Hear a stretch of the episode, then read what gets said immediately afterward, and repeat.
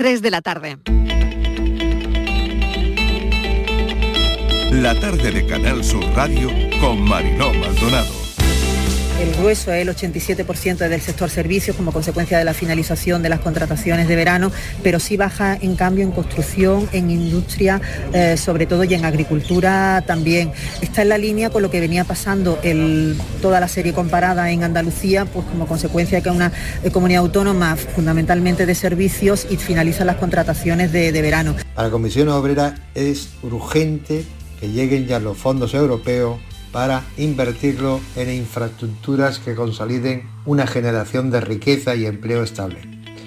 Por otro lado, esta mala noticia de aumento del paro debe ser un acicate para que los gobiernos andaluz y estatal consoliden el empleo industrial, especialmente en la bahía de Cádiz. Estamos con de la marmota, es decir, eh, cada vez que hablamos de los datos del paro en Andalucía, siempre volvemos a lo mismo el empleo que se genera es precario, pero más, máxime hoy, cuando en todo el territorio nacional ha bajado el paro, en Andalucía sube. El 31% de los desempleados andaluces no tienen ningún tipo de prestación y eso sí que nos preocupa enormemente. Ha habido un buen mes de septiembre para, para la industria turística, sin embargo el sector servicios no ha tenido globalmente el comportamiento que hubiéramos deseado. Por lo tanto, vamos en camino adecuado, pero esto es mes a mes, esto es conquista a conquista, trinchera a trinchera. Hay que ser muy prudentes, muy prudentes porque hemos visto cómo se ha perdido empleo en sectores como la hostelería y el comercio, estamos viendo cómo todavía quedan 465.000 personas con, pero con el empleo suspendido 240.000 personas en ERTE o autónomos en cese de actividad con más de 225.000 autónomos que todavía se mantienen en cese de actividad. Me sorprende que el socialismo quiera devolver esa autonomía fiscal al gobierno central. Y lo segundo, ¿qué está diciéndonos el Partido Socialista con eso? Algo que es claro, que quieren volver a poner el impuesto de sucesión y donaciones en Andalucía. Y yo desde aquí ya le digo que mientras yo sea presidente del gobierno de Andalucía, el impuesto de sucesión y donaciones nunca volverá a Andalucía. No sabe dónde está, si está en el ayuntamiento, está en el Parlamento andaluz o quiere estar en el gobierno. Yo le aconsejo que tenga paciencia porque le queda bastante tiempo que seguir en el banquillo. Lo razonable es que nos diga cuál es su propuesta, si es que la tiene. El Partido Socialista cediendo tributos de la comunidad autónoma al gobierno de España es el que pretende aprobar los presupuestos. El miércoles que viene se evaluará eh, cómo ha ido el resto de Andalucía o si algún nivel cero de Andalucía eh, no ha progresado bien, pues tendrá que volver otra vez a nivel 1. Ese estudio de la Consejería de Salud demuestra exactamente, les doy el dato, entre 4.850 y 5.037 muertes se han evitado en Andalucía gracias a la vacunación. Yo creo que es el perfecto ejemplo que tiene que valer no a nosotros, sino a aquellas personas, los más de 600.000 andaluces todavía, que tienen más de 12 años y que, voy a entrar, o porque no han tenido tiempo, o porque no han querido, o por lo que sea, no han dado el paso de ponerse todavía la primera dosis lleva bastante tiempo, pues yo siempre lo tomo para el trabajo y vengo con eso, que ya vengo tarde para el trabajo. Sí, hasta el que tenía que venir ha llegado muy tarde.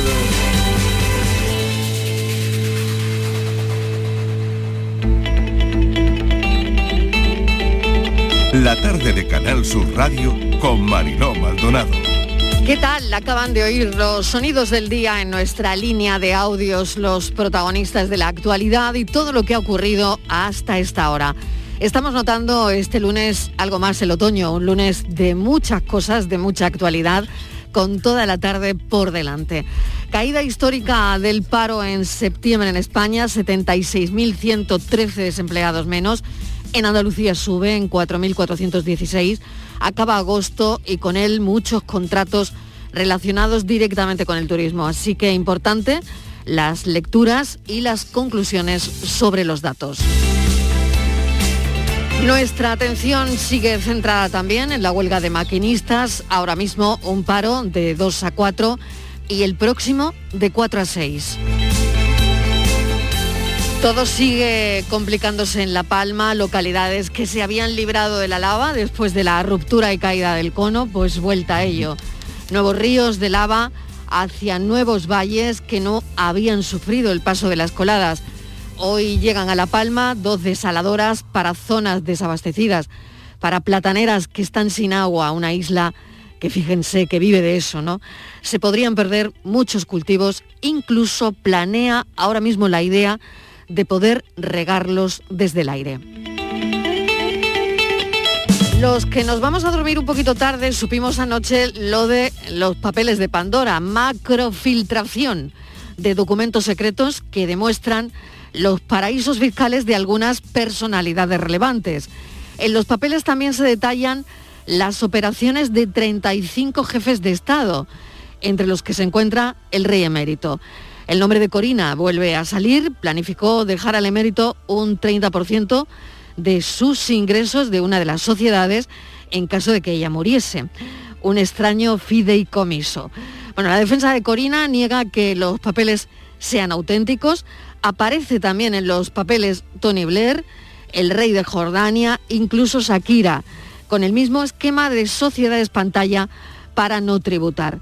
Aparecen tres presidentes latinoamericanos en activo, nombres como el de Pep Guardiola también aparece, con cuenta corriente en Andorra y sale también el entramado desde el que Julio Iglesias compraba sus mansiones en Miami con 20 sociedades donde también compró un avión privado.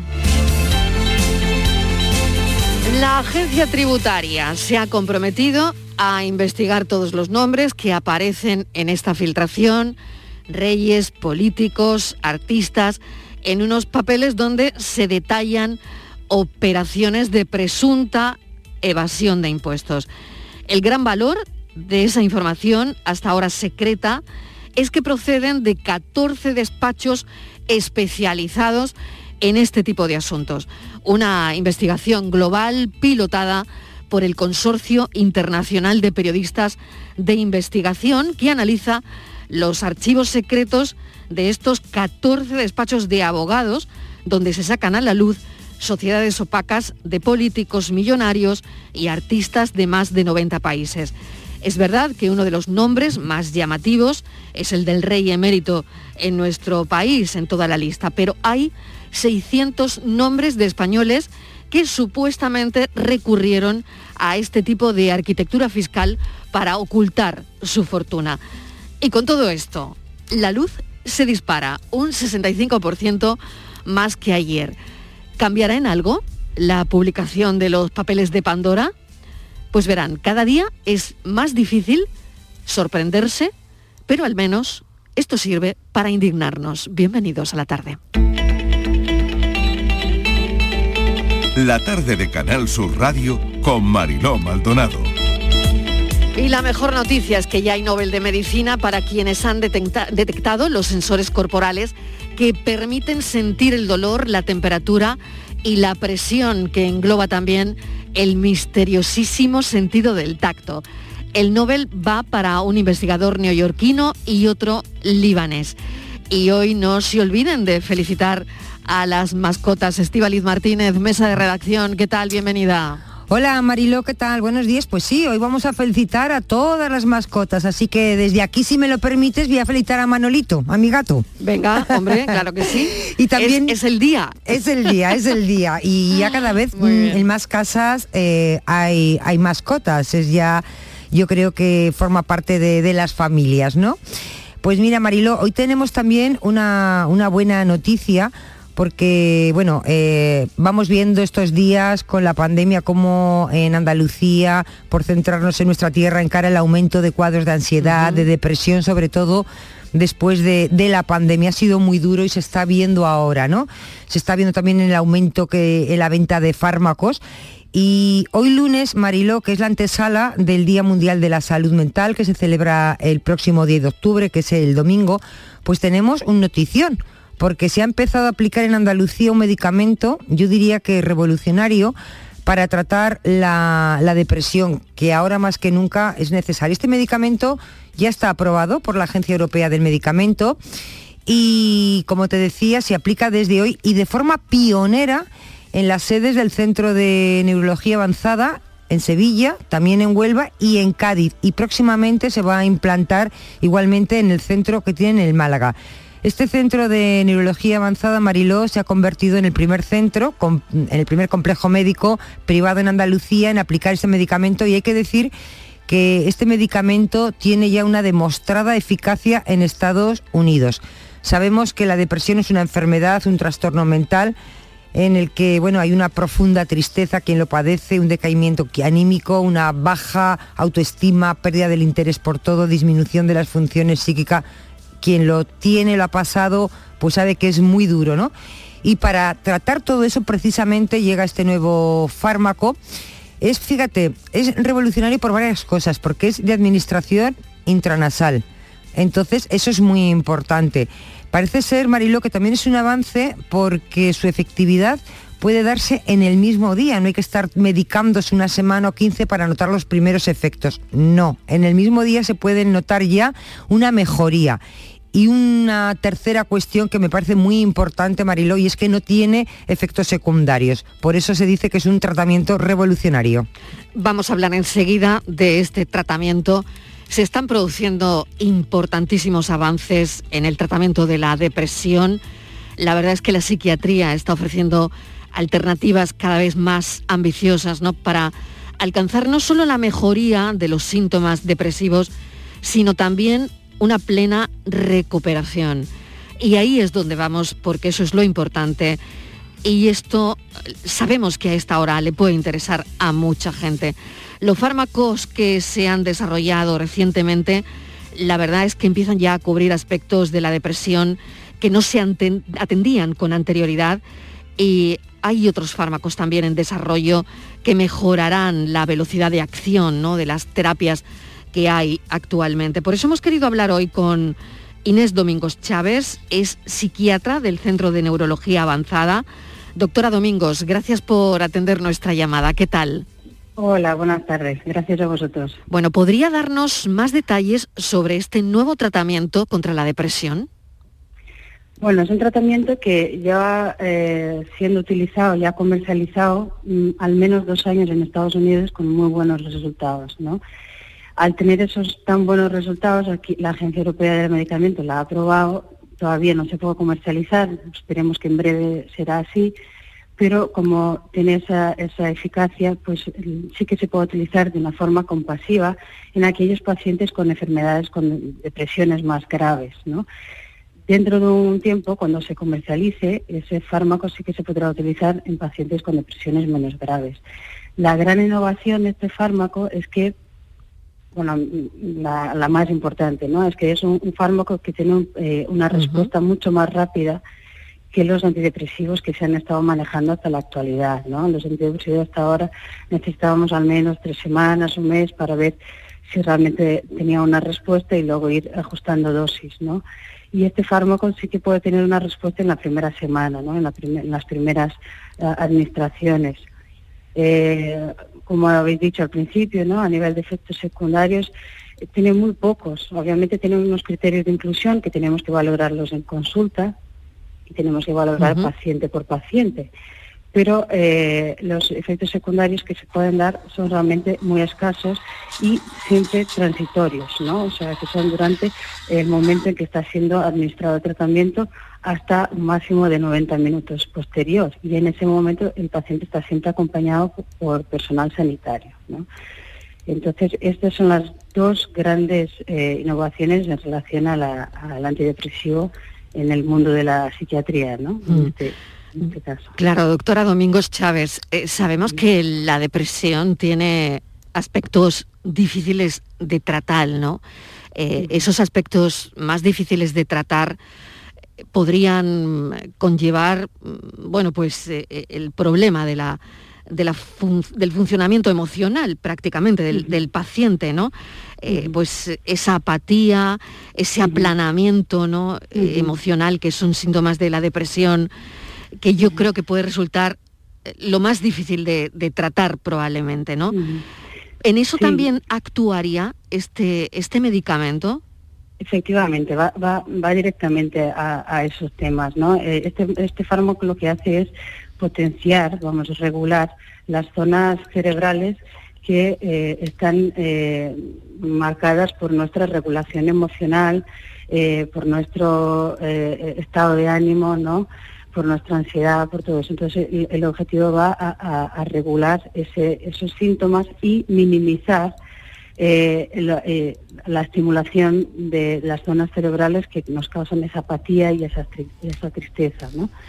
Entonces por eso tiene una recompensa más inmediata en lo que respecta a la motivación, a las ganas de hacer cosas, a, la ilusión por hacer cosas, mm, todo lo más inmediato. ¿no? Claro Actuaría directamente ahí, ¿no? ¿Usted cree que, que directamente actúa también en, en ese aspecto que era eh, los aspectos más difíciles de, abordar, ¿no? El abordaje hasta ese punto probablemente era lo más complicado en un tratamiento eh, normal eh, contra la depresión, ¿no? Sí, sí, que muchas veces también eh, eh, las medicaciones actuales, que son muy buenas, muchas de ellas, ¿no? Pero muchas de ellas tienen el efecto secundario de, causar apatía, aparte de, ¿no? Eh, es como contradictorio, pero sí que, podemos llegar a, ver esos efectos en, estas medicaciones actuales que tenemos y esta en concreto no, lo mm. hace, ¿no? Está claro que la depresión, doctora, es una enfermedad multidimensional eh, y la verdad es que hay tantos factores cuando eh, una persona entra en, depresión, ¿no? que la verdad es que para los psiquiatras, a pesar de que sea vuestro día a día, es complicado. ¿no? ¿Qué están viendo, doctora, más en consulta últimamente entre los factores eh, que hemos comentado, ese, esa enfermedad multidimensional? ¿Qué causa cree que ahora es la más común? Hombre, actualmente, y más en nuestro centro, ¿no? en el Centro de Neurología Avanzada, han aumentado un 40% el número de consultas mm. con ansiedad y depresión. ¿no? Los, cuadros depresivos post pandemia, vamos a llamarlos así, eh, han aumentado mucho. ¿no? Y entonces los pacientes que ya tenían eh, un trastorno depresivo recurrente y, eh, previamente a la pandemia, pues eh, ahora, ahora se notan más graves, ¿no? Y los pacientes que no habían tenido trastornos depresivos, pues con todo lo que, se ha sufrido durante estos últimos dos años, pues se están viendo mucho más casos de, depresiones posteriores, ¿no? Entonces, sí que creo que viene en un momento idóneo este, esta medicación.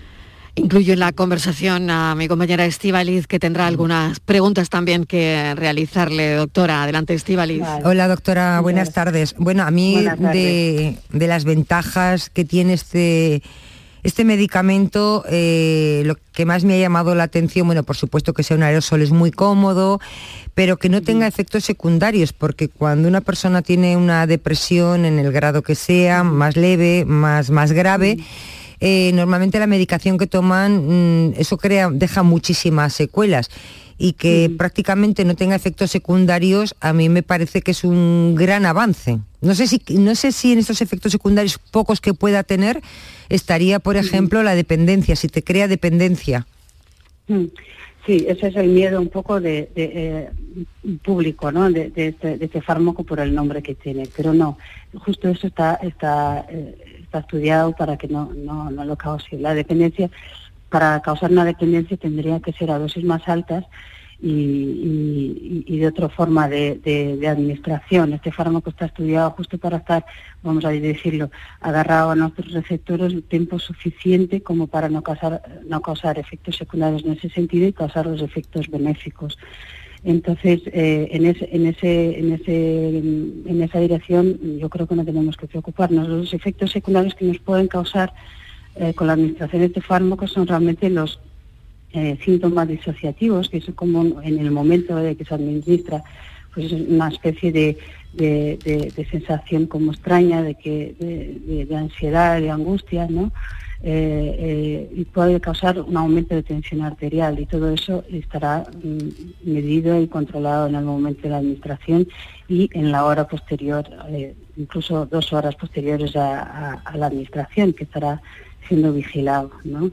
la casuística es, poca, pero la que está es muy, es muy positiva. Y, y, hasta ahora yo creo que el peor efecto secundario que puede aparecer es que no haga efecto el tratamiento, ¿no? que no sea efectivo para una persona pero hasta el momento lo que se está viendo es que eh, los pacientes están respondiendo muy bien y responden temprano y, son pocos los efectos secundarios que están apareciendo, ¿no? Y son dentro de estos dos que, os estoy comentando. Doctora Domingo Chávez, le agradecemos enormemente que nos haya explicado con detalle cómo funciona este nuevo medicamento contra, contra la depresión. Siempre es una buena noticia, está claro contar que sale al mercado un medicamento, una esperanza más al final. Así que le agradecemos que haya estado con nosotros. Un saludo.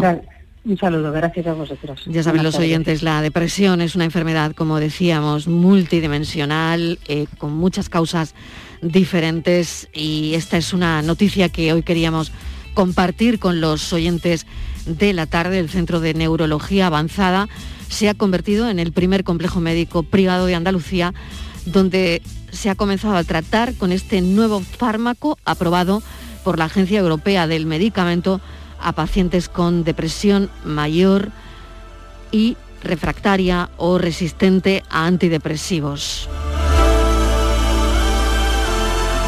La tarde de Canal Sur Radio con Mariló Maldonado.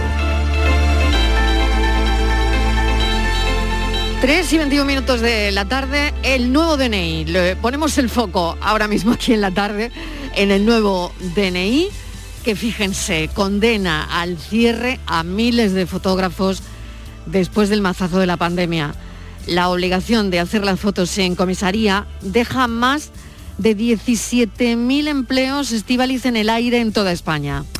Sí, Mariló, y pone en peligro, fíjate, 1.200 negocios. Es la entrada en vigor del nuevo DNI, es un DNI europeo, se conoce como el DNI 4.0 y eh, lo que va a pasar, Marilo, es que en breve las fotos de este DNI se van a hacer al momento en la propia comisaría. Por eso algunos fotógrafos pues están enfadados y dicen que esto va a suponer el cierre de sus negocios.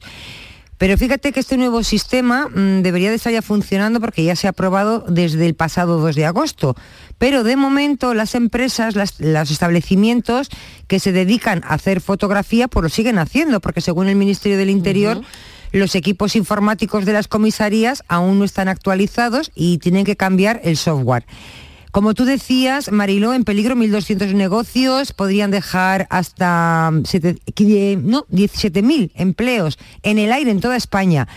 Y hay que recordar que estamos en un sector, Marilo, que el año 2020, me refiero a los fotógrafos que hacen sobre todo fotos para DNI o para pasaportes. Bueno, pues que el año pasado 2020 para ellos fue terrible, porque eh, recordamos que la obligación de renovar el DNI estuvo congelada porque, bueno, estábamos en, en pandemia, ¿no? Así que algunos dicen, Marilo, que hacer las fotos del DNI para ellos supone el 70 o el 80% de su facturación.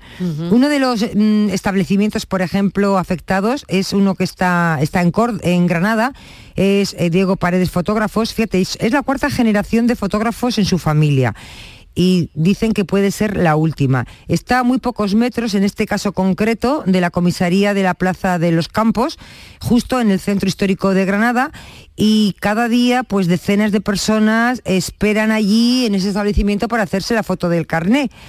Y así Mariló desde hace 40 años. Primero fue su abuelo, después fue su padre y ahora él. Y no sabe Mariló qué va a hacer cuando eh, esto acabe, que puede ser de un día a otro.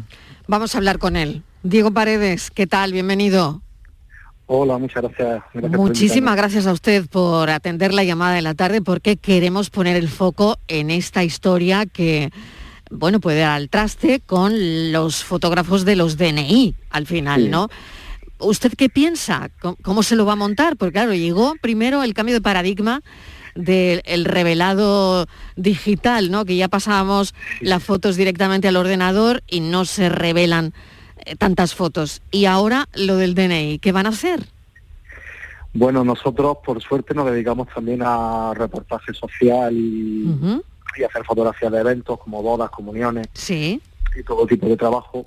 Pero sí es cierto que para nosotros supone, la fotografía del DNI supone el 50% en los meses que normalmente tenemos trabajo como comuniones y bodas y en los meses flojos que no hay comuniones, como suele ser invierno, nos supone casi hasta un 90% de trabajo, de ingreso.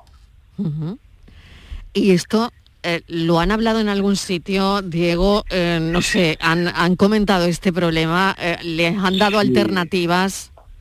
Alternativas todavía no nos han mandado. Desde la Federación Española de Fotografía de la Imagen, CEPFI, se está trabajando y se, y se, le lleva solicitando al Ministerio del Interior una reunión desde el pasado mes de abril, que a día de hoy todavía no nos la han concedido, para llegar a un acuerdo en el que los fotógrafos de carnet no nos negamos al DNI 4.0, si nos negamos a que la fotografía se realice en la propia comisaría.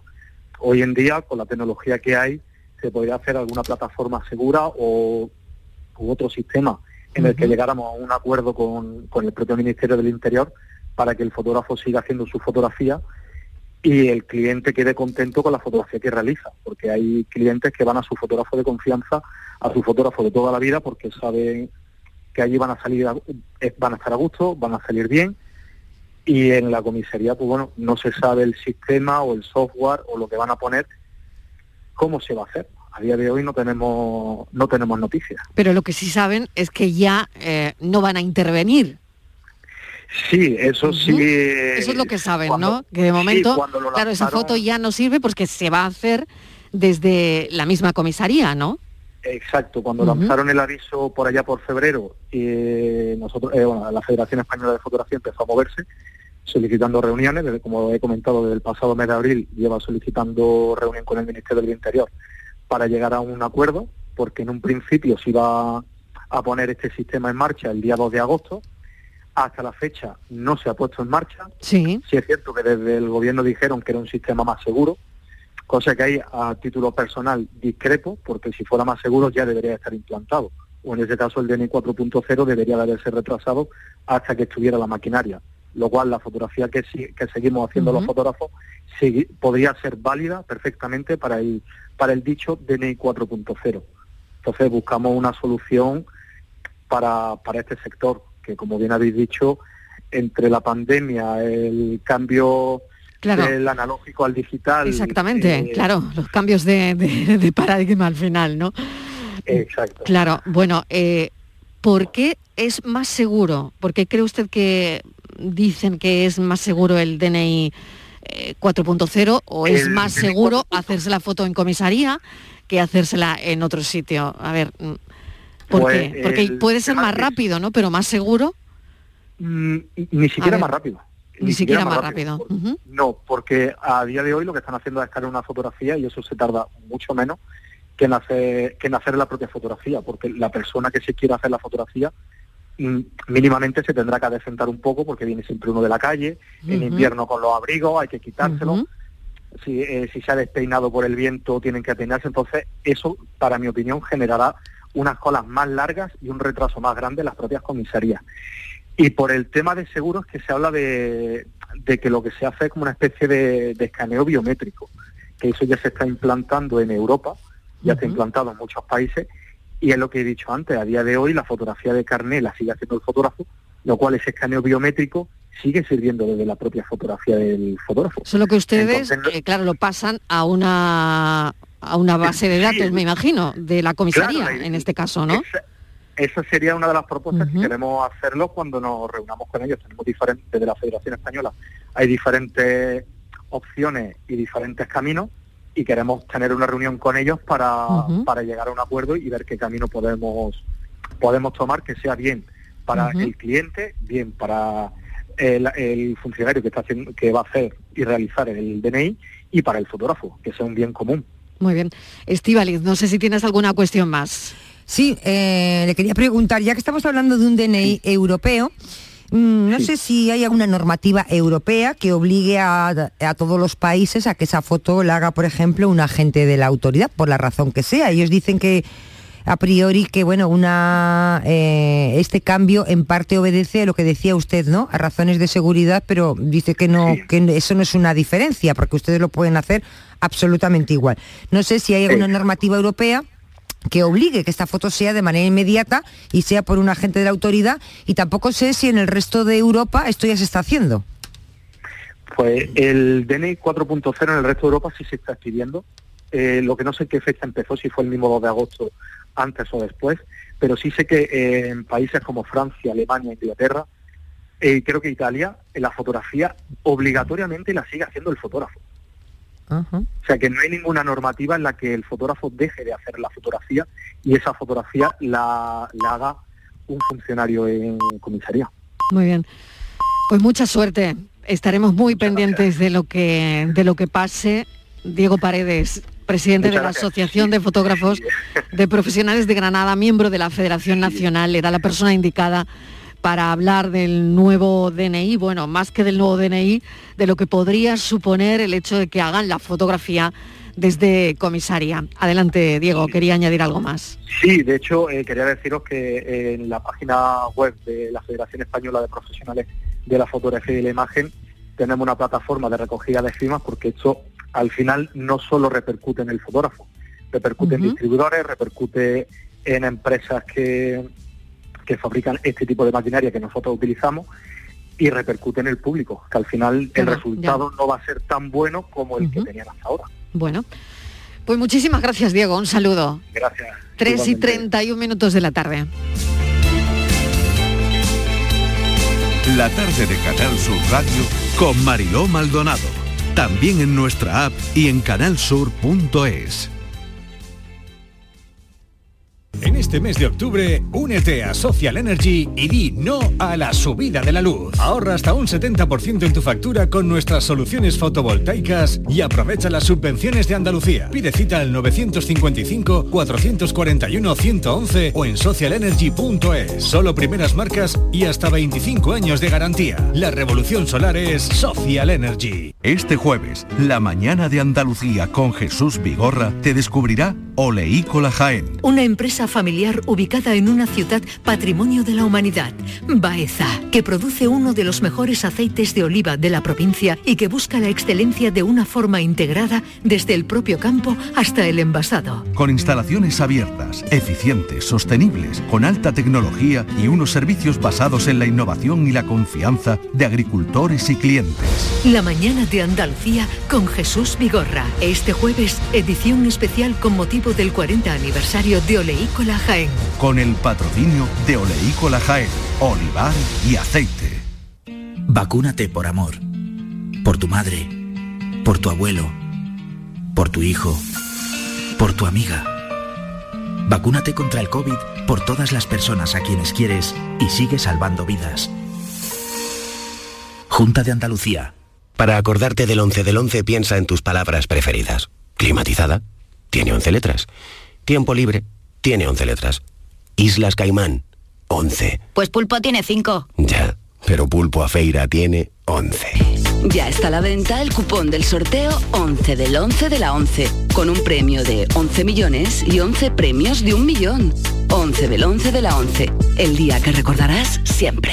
11. Juega responsablemente y solo si eres mayor de edad. Todo el deporte de Andalucía lo tienes en El Pelotazo de Canal Sur Radio. La información de nuestros equipos, las voces de los deportistas y los protagonistas de la noticia. Tu cita deportiva de las noches está en El Pelotazo, de lunes a jueves a las 11 de la noche, con Antonio Caamaño. Quédate en Canal Sur Radio, la radio de Andalucía.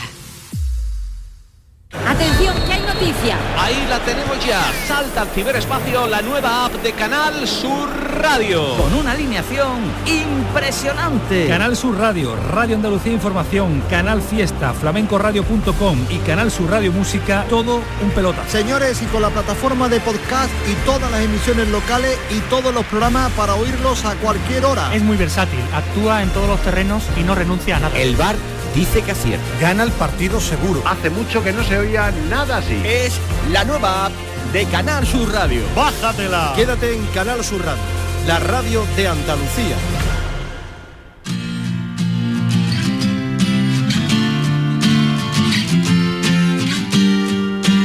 La tarde de Canal Sur Radio con Mariló Maldonado.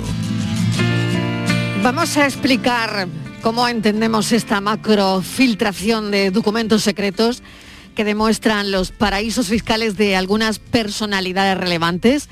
En los papeles eh, también se detallan las operaciones de 35 jefes de Estado, entre quienes se encuentra el rey emérito, el nombre de Corina, ha vuelto a salir en un extraño fideicomiso. Bueno, eh, la defensa de Corina niega que todo esto sea auténtico. Aparece Pep Guardiola, parece con cuenta corriente en Andorra. Sale a la luz también el entramado desde el que Julio Iglesias compraba sus mansiones en Miami. En fin, la agencia tributaria, estamos ahora con esto, ¿no? Durante todo el día, desde anoche, se hablan de los papeles de Pandora. Em, fueron los de Panamá, otros que también conocimos, pero desde anoche se hablan de los papeles de, Pandora. La verdad es que es una investigación global pilotada por el Consorcio Internacional de Periodistas de Investigación que analiza los archivos secretos de 14 despachos de abogados y que ha sacado a la luz sociedades opacas de políticos, de millonarios, de artistas de más de 90 países. Bueno, ¿quién puede hablarnos de esto que además es colaborador en nuestro programa? Rubén Candela, que es fundador y director de Candela Asesores, auditores, eh, asesor fiscal, economista, auditor censor de jurado de cuentas, profesor mercantil, subinspector de Hacienda en excedencia, ha sido vocal del Consejo para la Defensa del Contribuyente, presidente de la Asociación Española de Asesores Fiscales, encargado de la cátedra del Departamento de Contabilidad de la Universidad de Málaga. Bueno, que me quedo un rato hablando del currículum de Rubén Candela, así que Rubén, bienvenido, ¿qué tal? Muchas gracias, Mariló, te has pasado un poco. No, hombre, eh, yo creo que para... claro, ¿quién va a hablar de esto? Pues el señor Candela. Ya no te acordabas, ¿no? sí, bueno, pues con todo esto, Rubén Candela, eh, hemos decidido que seas tú el que nos hable de esta movida, de los papeles de eh, pues, Pandora, cuando ya lo hiciste, recuerdo que lo hicimos ya con los papeles de Panamá. Sí, los pero, papeles de Panamá fueron un precedente muy parecido a este. Pero vamos a ver, yo de momento me temo que, que si es esto lo que nos pueden ofrecer los medios, pues no tienen nada porque vamos a sacar como ejemplo. Hombre, esto, este tipo de, de, reportajes, pues normalmente luego los van administrando con cuenta gota y te lo van dando poquito a poco porque hay que vender ejemplares, ¿no?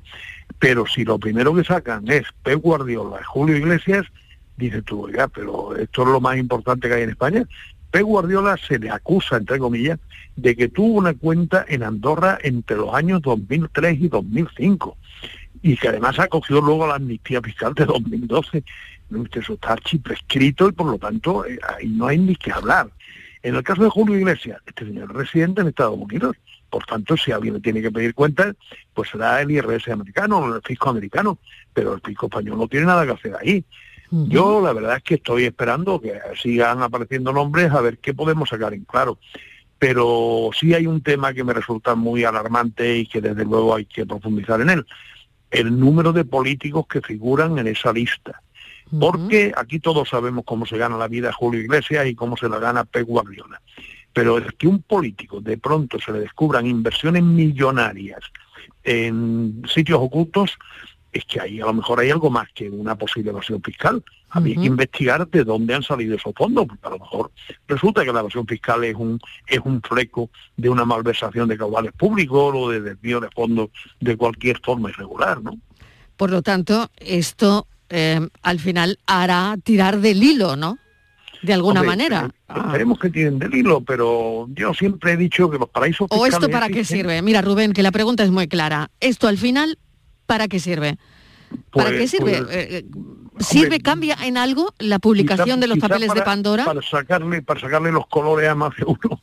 Pero porque para la gente yo creo que para la gente cada día es más difícil sorprenderse ya es decir sí pero no, esto ya, eh, claro pero ya pero realmente viendo. claro realmente para qué sirve se va a actuar contra las personas que están ahí de alguna manera mm, no lo sé. Mm, mira, Marilo, yo siempre digo que los paraísos fiscales existen porque quienes tienen capacidad para suprimirlos no lo hacen.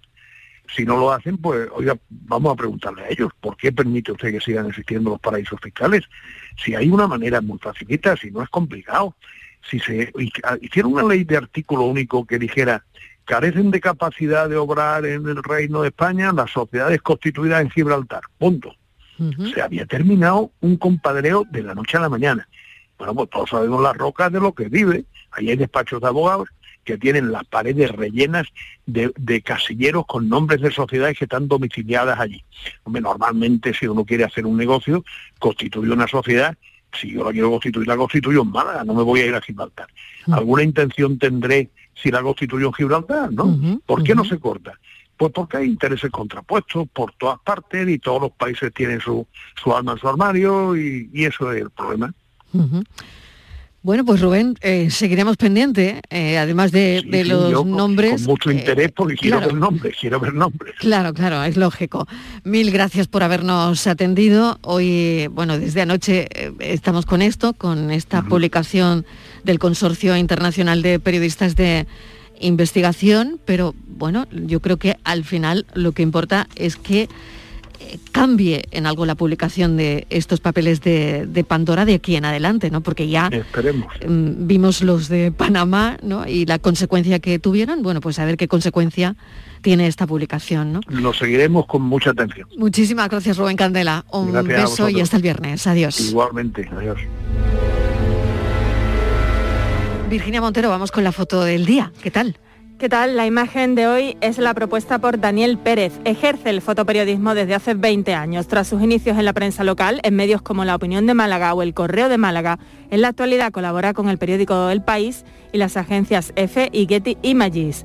Ha impartido numerosas charlas y talleres de fotografía escénica como fotógrafo oficial del Teatro Cervantes y preside la Asociación Malagueña de Informadores Gráficos de Prensa. Y ya saben nuestros oyentes que pueden ver la foto del día en nuestras redes sociales, en Facebook, La Tarde con Mariló Maldonado y en Twitter, arroba La Tarde Mariló. Para mí, la fotografía del día es la realizada por el fotógrafo Ezra Kayan para la agencia Getty Images en Manila. En ella podemos ver como un sacerdote católico rocía con agua bendita a un gato a bordo de un coche para conmemorar el Día Mundial de los Animales. El plano cerrado elegido por el fotógrafo enfatiza la mirada del animal, que ve como las gotas congeladas en el aire se aproximan hacia él. El color amarillo de los ojos y de las luces reflejadas contrasta con el color negro que domina la imagen.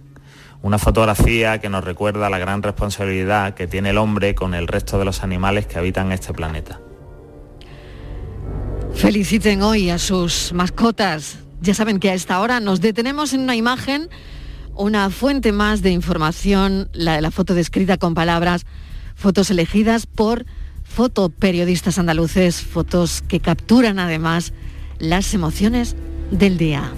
El programa del Yuyo. Un programa en el que nos gusta reírnos prácticamente de todo, con momentos muy surrealistas, historias imposibles y mis ocurrencias, claro el programa del Yuyo. Disfruta del lado amable de la vida. De lunes a jueves desde las 10 de la noche. Quédate en Canal Sur Radio, la radio de Andalucía. La radio de Andalucía desde Sevilla. Canal Sur Radio.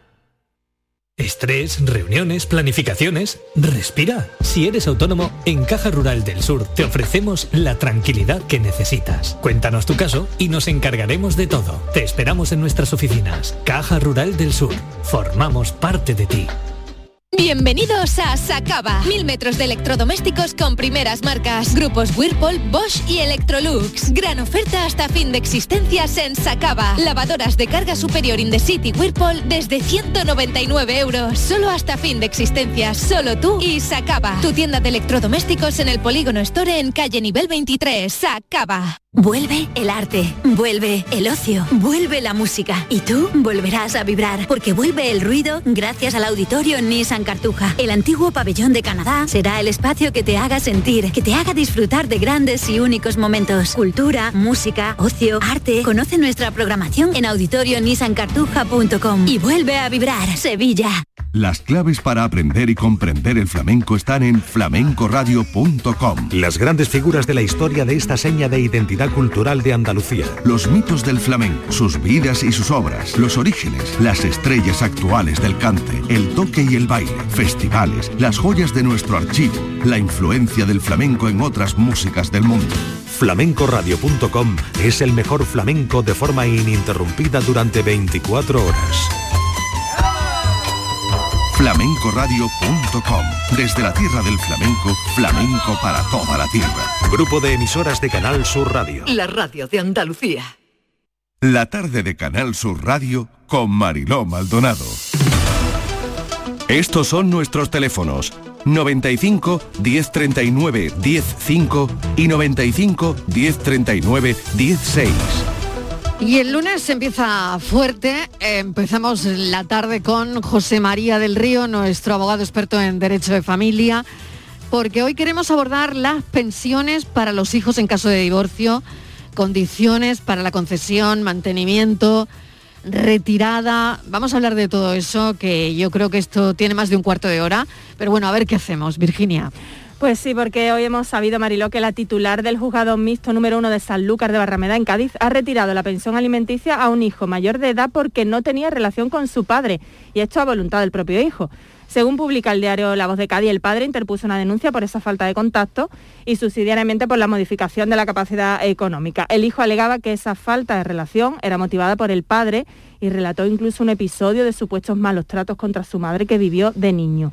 Según el historial de anteriores vistas de este caso y las pruebas actuales, la magistrada ha concluido que el padre sí se interesa por su hijo, pero no ocurre así al contrario.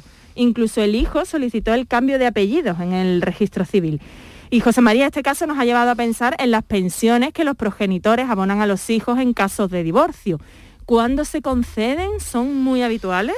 José María, ¿qué tal? Bienvenido. Buenas tardes. Simplemente déjame que recuerde el teléfono, porque hemos recordado el teléfono si la gente se quiere poner en contacto directamente con José María del Río, pero también hay una línea, como saben, de WhatsApp para dejar mensajes de audio. 670 94 30 15 yo sé que algunos oyentes ya lo tienen anotado y se lo saben, pero 670 94 30 15 o la segunda línea que es 670 940 200, 670 940 200 y recordamos el teléfono del programa. Estos son nuestros teléfonos 95 1039 105 y 95 1039 16. Vamos con todo y punto por punto, José María. Bienvenido. Eh, bien halladas, Virginia y Marilo. Bueno, la sentencia esta es novedosa. Es novedosa eh, si la vemos así, sin mirar atrás, ¿no? Pero si os acordáis, hemos venido aquí hablando del supuesto de causas de desheredación. Porque yo, heredero, puedo desheredar a un hijo porque no haya no me haya visitado, no haya tenido ningún tipo de posibilidad o de capacidad para cuidarme, para atenderme, me ha dejado en una residencia de tercera edad y no ha venido desde entonces. ¿Eso es una causa de desheredación? Pues aquí la jueza está diciendo, oiga, si hay una causa en el Código Civil que es que cuando el alimentista, sea o no sea heredero forzoso, haya podido cometer una falta que puede dar lugar a la desheredación, la jueza está entendiendo que dentro de esa causa está la posibilidad de retirar la pensión alimenticia por este caso. O sea, lo mismo al revés. Exactamente así. Exactamente así. Es decir, ha sido la jueza la que interpretando esa falta de atención, de consideración, de relación entre el hijo con su padre, considera que existe esa causa. Es decir, ¿cuándo cesa la obligación de alimentos? Cuando el alimentista, en este caso el hijo, sea o no heredero forzoso, en este caso lo es, haya podido cometer una falta de las que pueden dar lugar a la desheredación. Y si el Supremo dice que la falta de atención a un pariente, a un padre, puede determinar la desheredación, esta jueza lo que ha hecho ha sido, no voy a esperar a que usted se muera. Le voy a retirar la pensión alimenticia en vida. Y José María, ¿esto se da mucho o como tú decías, en pocas ocasiones, pocas veces? De hecho, estamos comentando aquí una sentencia que es novedosa al final, ¿no? Es novedosa, es novedosa, Mariló. También hay que tener en cuenta una cosa, ahí no, a lo mejor no lo dice, pero claro, ¿hasta qué edad ponemos el punto y final de una pensión alimenticia? Me parece que es una pregunta muy interesante. Pues que los 18 años es muy simbólico. 18 simbólico. ¿Estás estudiando todavía? Lógicamente. Quien está estudiando está estudiando todavía. O incluso empezando a estudiar. Incluso empezando a trabajar, ¿no? Quien haya decidido trabajar están empezando a trabajar, ¿no? Por lo tanto. Lógicamente, claro. Yo siempre pongo el siguiente ejemplo. Si mi hijo, no es por, por decir otra cosa, si mi hijo ha estudiado una carrera de tres años y al tercer año sigue en primero de esa carrera, hombre, es un sujeto que a lo mejor no quiere estudiar mucho y que me está costando dinero. Pero si mi hijo está estudiado, está estudiando ingeniero de la NASA, pues entenderé que en vez de con 22 años podrá terminar con 25 o 26. Bien, entonces ¿Cuándo termina? Pues cuando, no cuando haya finalizado la formación, sino cuando pueda acceder al mercado laboral. La ley en ese caso no dice cuando tenga un trabajo fijo y gane mil euros al mes. No. Cuando el alimentista tenga, haya terminado su formación, pueda acceder al mercado de trabajo y de alguna manera no haya querido ingresar en el mercado laboral. Es muy fácil que yo con 35 años, si sigo, o con 30, si sigo siendo alimentado por mi padre, pues diga, no, mira, he estudiado una carrera, ahora voy a hacer un máster, después voy a hacer el doctorando y después me voy a ir a, Estados Unidos a completar mis estudios en España. Bueno, pues no, mire usted, usted cuando termine su formación es cuando termina su formación.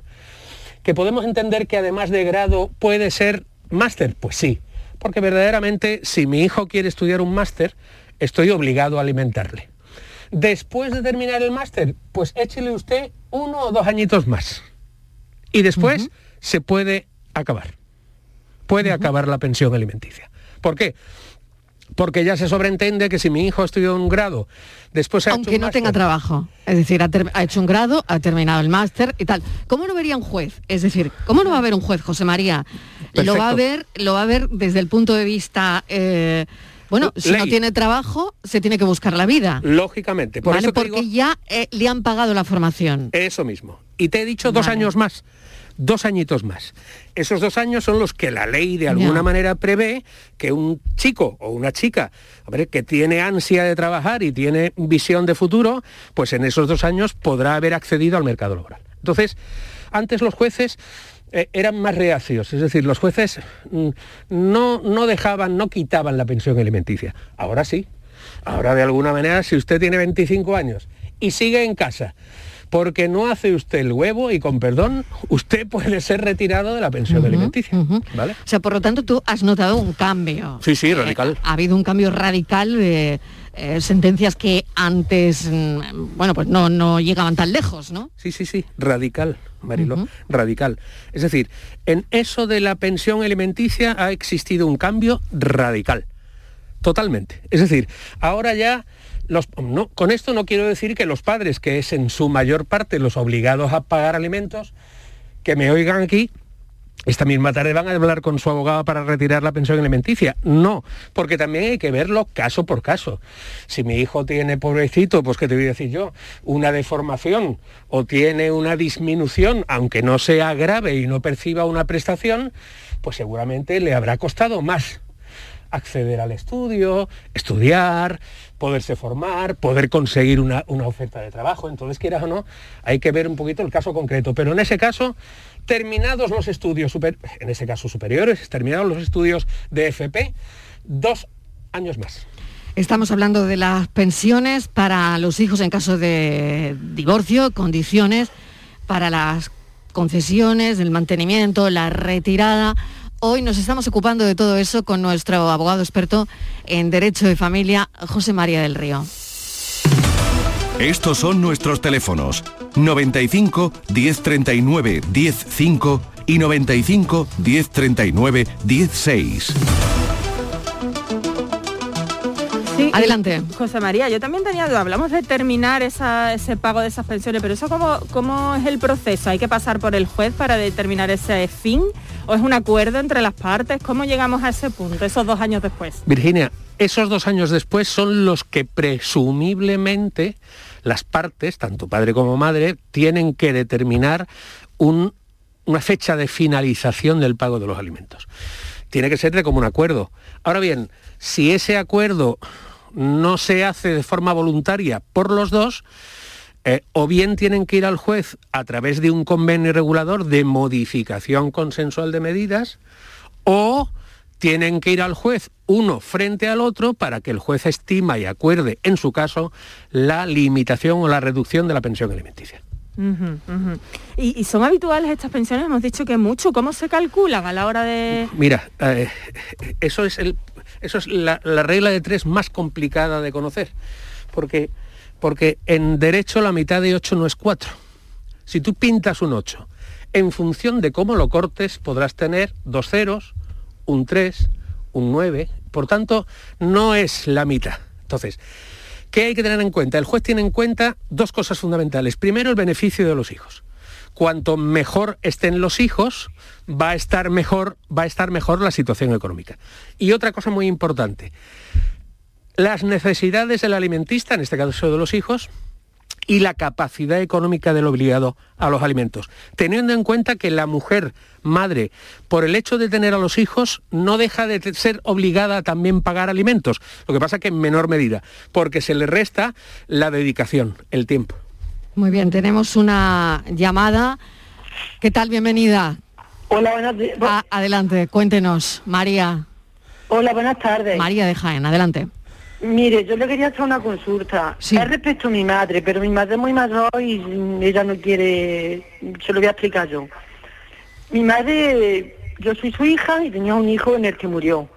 Y, mi hermano pues tenía una hija, tiene una hija, la cual ella vive fuera y la verdad que no atiende a mi madre para nada. Ella no la llama, mm. ella no se preocupa si mi madre está bien, o sea que ella no tiene contacto ninguno con mi madre. Y entonces mi madre, pues la verdad que no le gustaría la herencia de tenerse la que da. Como esto, mi madre la ha consultado con un notario, pero le dicen que, que no hay manera. ¿Cómo, que no hay manera? Pues claro que hay manera.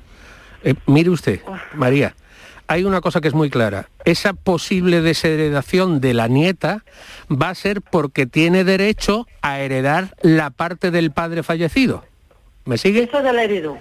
Ah, la heredó ya. Don José María, la parte, ella heredó todo lo de su padre, lo de mi hermano lo heredó. Sí. Pero ahora, claro, queda, la, queda mi madre, parte de su madre, está viva. La parte de su madre, yo, yo le aconsejaría que si su madre puede acercarse al notario y desheredar a esa señora, bueno, es que esa señora mm, va a ser desheredada por su abuela, ¿Por qué? Pues por lo que estamos hablando aquí.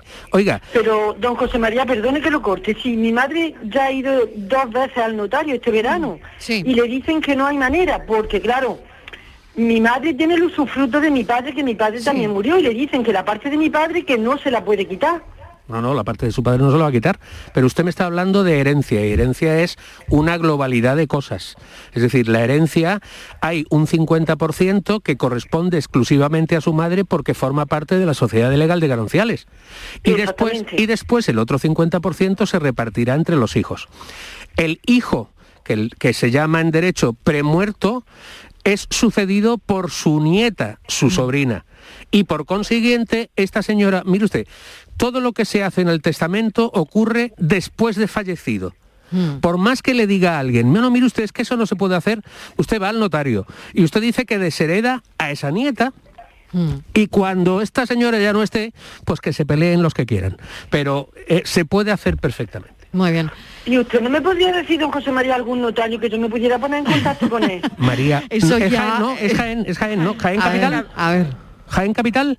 Sí, Jaén Capital. Pues en Jaén Capital, mire usted, no, no, no, lo que tiene usted que hacer, eh, eh, y eso tenga usted cuidado, tiene usted que coger en función del domicilio el notario que le corresponda, el jurisdiccionalmente competente, porque si no, no vale.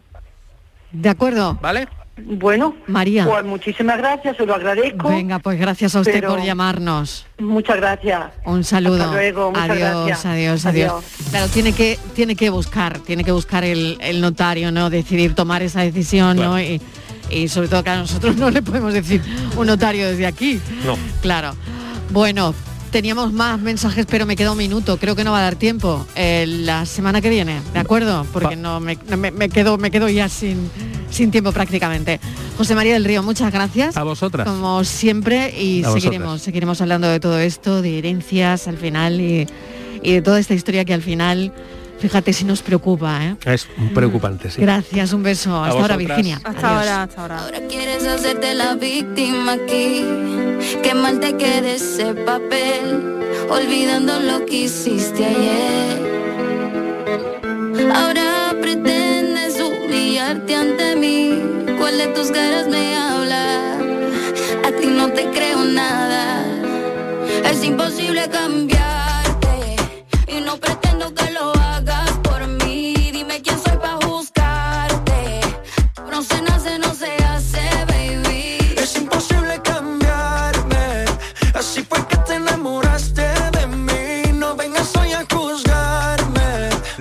de Canal Sur Radio con Mariló Maldonado. También en nuestra app y en canalsur.es.